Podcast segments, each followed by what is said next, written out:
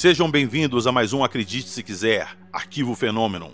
No programa de hoje, nós vamos falar de um evento ufológico muito grande que aconteceu durante a Segunda Guerra Mundial na região de Los Angeles, Estados Unidos, e que, na minha opinião, deveria ser um caso bem mais conhecido do que é. E para bater esse papo comigo, desvendar todo esse mistério e analisar as miúcias desse caso, Jackson Camargo. Bom dia, boa tarde, boa noite, meus amigos, boa noite, PH. Boa noite. Vamos lá então bater esse papo daqui a pouquinho, logo depois da nossa vinheta.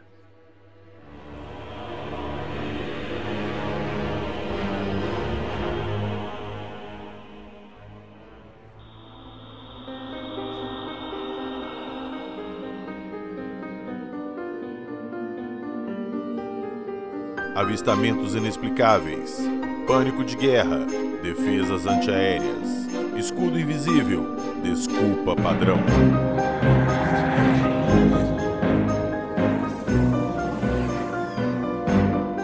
Acredite se quiser.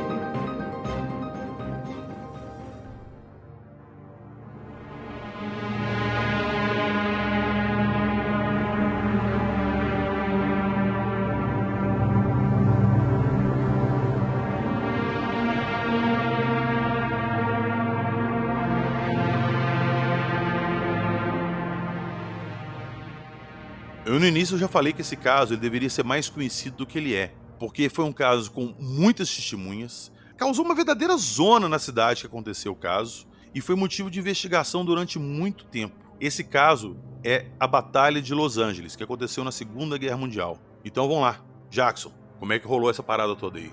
Muito bem, PH. É, Para a gente entender então o contexto disso tudo, esse caso é interessante a gente entender o contexto em que ele aconteceu. A gente tinha o Japão, que estava cheio de moral lá no Oceano Pacífico, invadiu a Manchúria lá em 1931, começou uma guerra em larga escala em 1937, né, expandindo seus territórios, invadindo as ilhas. E com essa expansão toda, os Estados Unidos começou a colocar diversas sanções, mais ou menos como a gente está vendo agora em relação à Rússia, né? Eles colocam um monte de sanções, para de fazer exportação, proíbe os outros de fazer exportação. Naquela época, isso deixou o pessoal lá do governo japonês um pouco bravinho, né? E aí, então, o governo japonês começou a se preparar para uma guerra em larga escala contra os Estados Unidos. Então, em 7 de dezembro de 1941, eles resolveram atacar a base aérea de Pearl Harbor, lá no Havaí, e isso ia destruir a maior parte das forças navais dos Estados Unidos no Oceano Pacífico e daria tempo dos japoneses invadir mais algumas ilhas e garantir bases de suprimento para manter a guerra. E aí, com esse ataque, o governo dos Estados Unidos declarou guerra. Declarou guerra ao Japão e à Alemanha.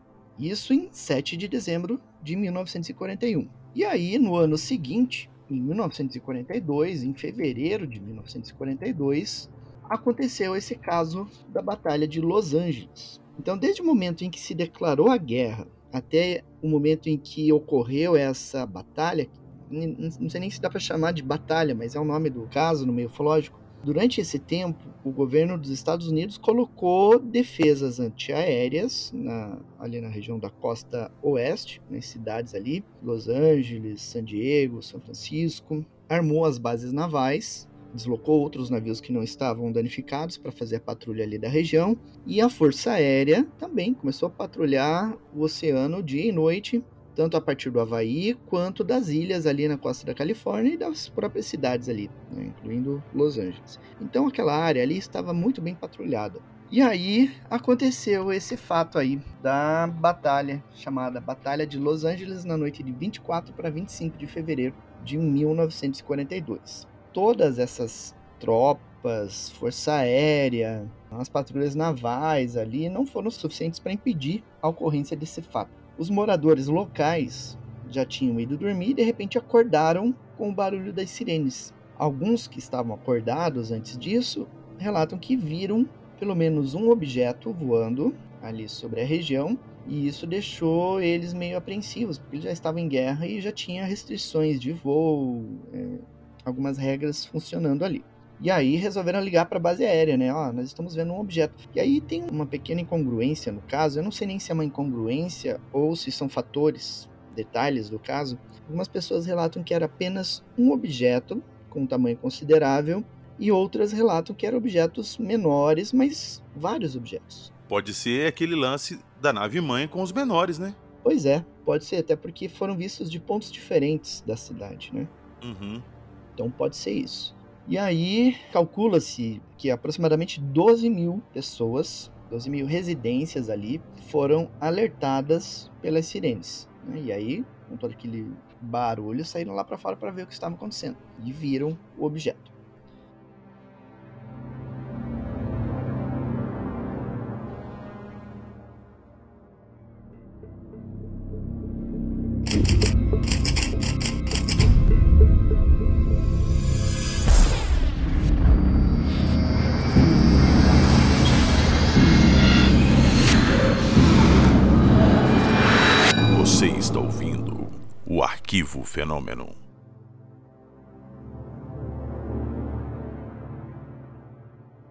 E aí esses objetos começaram a aparecer no sistema de radar de defesa da época. Como ele estava aparecendo no radar e fazendo o voo de formação, que é aquele voo que os caças fazem e os, as aves fazem também, aí eles resolveram acionar todas as guarnições de defesa. Então, impuseram blackout na cidade, ou seja, apaguem todas as luzes, desliga as energias da cidade, e ficou só a energia das bases militares e dos holofotes. Então, se a gente vê aquela foto histórica do caso, você vai ver aqueles faixas de luz é, dos holofotes das baterias de defesa antiaérea. E aí começaram a ver aquele objeto até que veio a ordem para disparar. E aí começaram disparar, disparar, disparar nesse, nesse objeto ou nesses objetos e nada foi derrubado. Segundo alguns relatos, o tiro das armas chegava a bater e ricochetear no que quer que seja aquilo lá. E não derrubou nada, não caiu nenhum objeto. A única coisa que caiu do céu naquela noite foi os detritos das armas, né? Que atirava para cima a bala,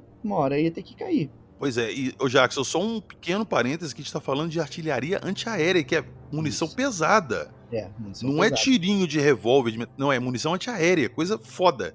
Isso, e quando voltava pro, cho- pro solo, acabava acertando casa, carro, prédios. Então os danos ali na região foram muito grandes. Inclusive, esses detritos acertaram três pessoas, que acabaram morrendo em função dos ferimentos. Outras três pessoas morreram por ataque cardíaco, devido ao susto que eles passaram, né? Então foram seis mortes no, no total. É o tipo da coisa assim que você já pega precedentes históricos, igual quando rolou a dramatização do Orson Welles falando da Guerra dos Mundos, que as pessoas entraram em pânico e tudo na cidade. Imagina isso agora com a parada gigantesca no céu e o exército inteiro abrindo fogo contra. Porque também tem um, um parênteses, até então eles estavam achando que se tratava de uma invasão japonesa, né? Isso, É aquela parada do a gente não sabe o que é, vamos atirar antes que atirem na gente. Exato, exato. Pois então, a primeira opinião foi de que era invasão japonesa. Só que aí tem alguns detalhes, né, nessa história. Eles primeiro lançaram essa possibilidade de invasão japonesa e depois retificaram dizendo que não era. E não conseguiam explicar o que era esse objeto e depois falaram que era um alarme falso. É, mas você tem a foto registrando o objeto e toda aquela situação. E ficou esse disse não disse, né, da- das autoridades. E aí a versão oficial que ficou, assim, digamos, é de que era aviões japoneses que vieram fazer o sobrevoo. Essa é uma das versões. Uma outra versão é de que seria um balão fugo. É sempre Balão balão.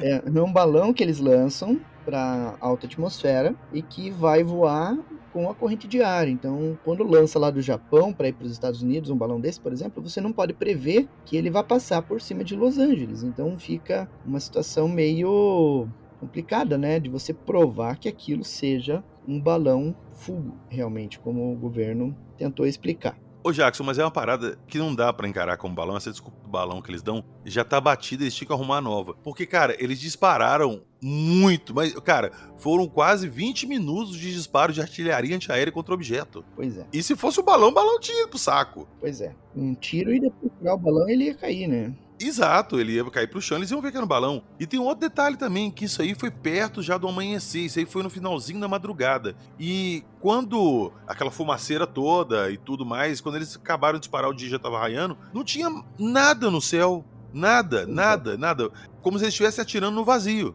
E aí a outra versão de que seriam aviões, Força Aérea lá do Japão só conseguiria fazer isso com porta-aviões ou com submarinos. Se fosse porta-aviões, seria um risco desnecessário, porque iria só colocar os aviões para sobrevoar lá e arriscando porta-aviões, então isso jamais eles iriam fazer algo desse tipo. Então restaria a possibilidade de fazer com submarinos. Eles tinham submarinos na época que carregavam um avião de reconhecimento. Esse avião decolava como se fosse um, um porta-aviões, depois pousava na água, eles recolhiam e iam embora.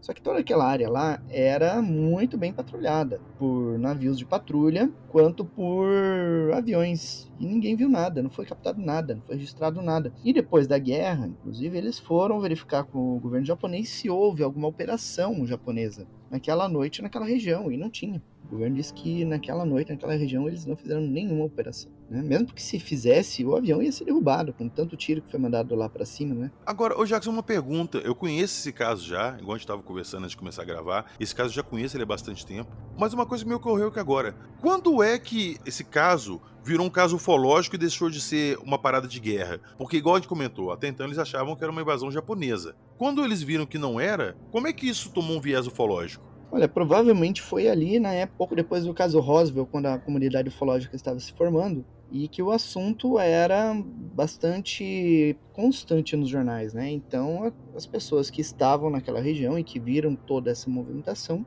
devem ter associado aquela coisa que apareceu sobre Los Angeles, então pode ser um deles, né? E aí, então, acabou sendo um evento ufológico, digamos, né? É interessante ter falado isso aí, porque isso aconteceu antes de Roswell. Antes de Roswell existem documentos já liberados sobre o caso, né? Eles não falam especificamente sobre disco voador, naves alienígenas, nada, né? Só comentam que é estranho, permaneceu não identificado. Caramba, então isso aí quer dizer então que isso aí durante muito tempo passou como, sei lá, uma orelhada do exército ali, que eles fizeram alguma coisa, e depois, quando aconteceu a parada toda de Roswell, que isso começou a cair na mídia, que eles ligaram isso ao que aconteceu em Roswell. Isso. Foi a partir daí que veio a ligação. Eu nunca tinha feito essa ligação e nem me tocado que isso foi bem antes de Roswell. É. Cinco anos antes uhum. de Roswell.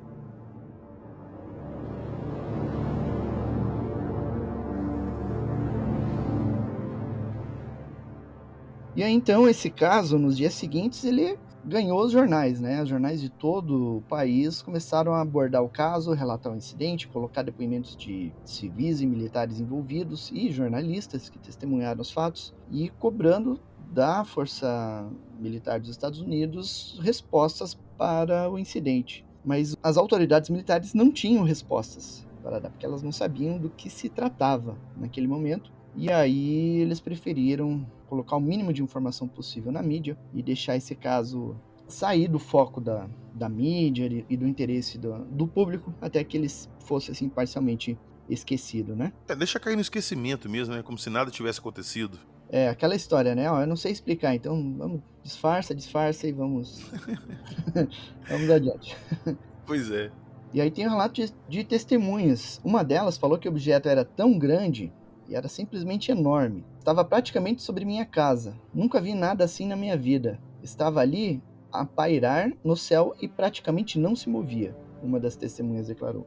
Outra testemunha descreveu assim: Era de um encantador laranja pálido, e a coisa mais bonita que poderia ver. Pude ver perfeitamente porque estava muito perto. Era enorme. Tem um, um camarada chamado Charles Patrick, que era um, um, um artilheiro costeiro ali, que estava num dos, dos equipamentos ali de artilharia antiaérea, né? Ele falou que ele viu seis aviões voando e os projéteis explodindo ao redor dos aviões como se eles fossem imunes. Ou seja, ele não chegou a ver esse objeto grande, mas ele viu objetos menores que ele falou que eram precisos com aviões, mas que quando a munição chegava perto explodia antes, como se batesse num campo de força invisível. Olha que interessante, né? Se o negócio explodia perto, se fosse um balão, os destroços da explosão já perfuravam o balão e o balão caía. E acabava ali, né? Cara, igual a gente falou antes, munição .50, cara. Eles dispararam 1.400 munições antiaérea .50. Pois é. É muita coisa, cara. Aí não tem como, né? Pô. Aí tem relato de, jorn... de repórteres também que cobriram o evento e descreveram isso nas matérias depois, né? O Bill Henry, que era repórter do Los Angeles Times, ele declarou da seguinte forma: Eu estava muito longe do local, sem poder identificá-lo. Eu aposto que havia numerosos disparos sobre o objeto. O editorial do jornal Long Beach Independent relatou da seguinte forma: Existe uma misteriosa reticência envolvendo o assunto e parece haver alguma forma de censura. que está tentando segurar as discussões sobre o fato. Agora, realmente, eles têm muito a que esconder. Inclusive, olha só o que me ocorreu. Eles abriram fogo contra alguma parada que estava lá no meio de uma cidade, destruíram a cidade inteira com a munição que caiu de volta, mataram gente diretamente por causa do, da, da artilharia ou porque a pessoa morreu de ataque do coração. Enfim, fizeram uma merda gigantesca. E depois vieram com papo que foi um balão, ou seja, eles abriram aquele fogo todo contra um balão. E ficou por isso mesmo, ninguém falou mais nada. Aí passa, sei lá, de 42 para cá, quanto tempo passou. E no início do ano, a gente viu a parada dos balões lá no Canadá, na fronteira dos Estados Unidos, e que foi enviado caça. O primeiro balão a gente viu que era um balão que foi abatido e tudo. Mas os outros que eles alegaram que eram balões e que foram abatidos, eles não mostraram um vídeo nem nada. E deram a mesma desculpa. Ah, a gente disparou um míssil de meio milhão de dólares no balão. E é isso. Você não acha que tem alguma coisa parecida nesses dois casos, não? Pois é, é algo estranho, né? Essas desculpas que eles lançam aí para encobrir determinados fatos estranhos, né?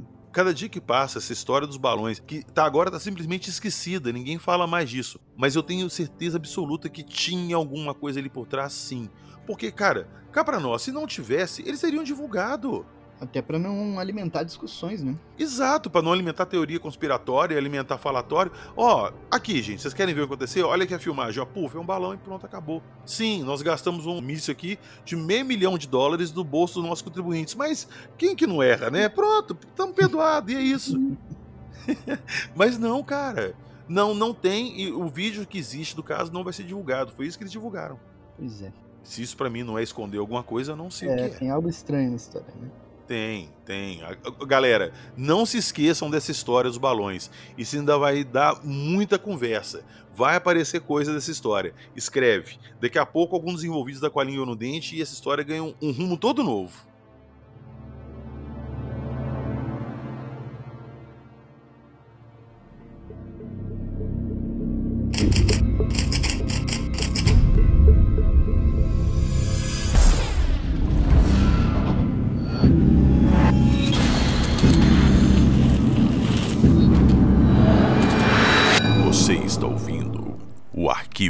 Fenômeno.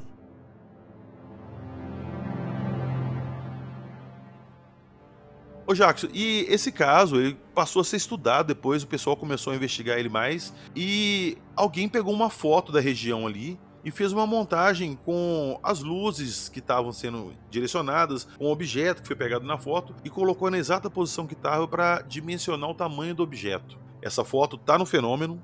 Eu vou deixar, como sempre, o link desse caso destacado aqui na descrição do episódio, pra vocês irem lá ver, mas mostra que o objeto era gigantesco. Pois é.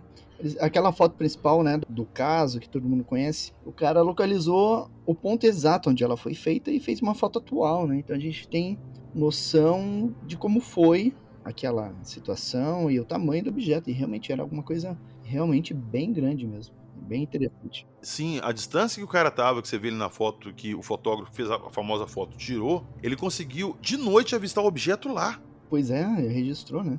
Aí já derruba, né, poss algumas possibilidades. Você vê pela foto que aquilo ali é muito maior que um avião convencional, né? Poxa, é um avião, muito maior. Muito grande. E, inclusive, Anos depois, o Congresso americano abriu uma investigação para tentar apurar possíveis responsáveis e a causa desse incidente, que os cidadãos ali de, de Santa Mônica entraram em ação contra o governo por causa dos danos que sofreram no dia e tudo mais, e cobraram das autoridades resposta. E mesmo depois ali da investigação e tudo mais, a resposta do exército foi a mesma, que foi um balão. Eles vão insistir nesse, nesse ponto, né? Porque é a explicação que eles conseguiram encaixar na história, né?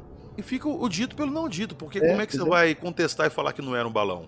Aí passou muito tempo, né? A gente não tem como averiguar mais informações. A maioria das testemunhas já morreu e tudo. Os registros, uma parte deles ainda é confidencial, então não tem como a gente aprofundar mais as investigações sobre esse caso agora, né? Passou a época dele. Sim, a década de 40 foi pesada pra ufologia, né? Você parar a pensar que começou isso aí, já vinha os avistamentos dos Foo Fighters também, que já era uma parada que até era investigada por ambos os lados da guerra, tanto aliados como os, os inimigos. Depois, logo, Roswell, San Antônio e Aztec. Isso.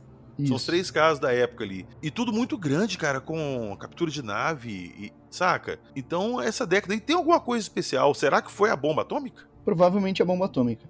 Provavelmente isso que despertou o interesse das outras inteligências, né, sobre a nossa nosso planetinha aqui. Ô, ô Jackson, eu não te perguntei isso no episódio da Noite Oficial, porque na hora assim me ocorreu que talvez não pudesse ter nada a ver e tal, e eu acabei deixando para lá. Mas olha só, o acidente em Chernobyl aconteceu em abril. Uhum. Um vazamento lá da, da usina de Chernobyl e tal. Ficou meses vazando. O, acidente só foi descoberto porque a França começou a detectar níveis de radiação muito alta no, no ar deles ali. E aí foram investigar e descobriram que vinha da Rússia. Mas, cara, logo depois, em maio, teve a noite oficial dos OVNIs. Tá certo que a noite oficial foi no Brasil e essa parada foi lá na extinta União Soviética. Mas será que não tem alguma relação disso ter traído eles para cá e eles estarem na região ainda deram uma passada por aqui, não? É uma possibilidade, né? Eu já vi pessoas sugerindo isso e eu particularmente ainda não encontrei uma algo que fizesse uma ligação uma direta. ligação direta, mas a possibilidade existe, né? Foi na mesma época as duas coisas. Sim, né? e muito próximo. Uhum. É verdade, às vezes até o próprio boletim que falava de um caso falava do outro, porque era no, no mesmo período ali, né? Divulgando os dois fatos. Pô, se a gente não ficou, mal mal ficou sabendo do acidente nuclear que aconteceu lá, vai dizer que eles não estavam tendo avistamento disso lá já e não relataram também. Pois é, existe, né, possibilidade.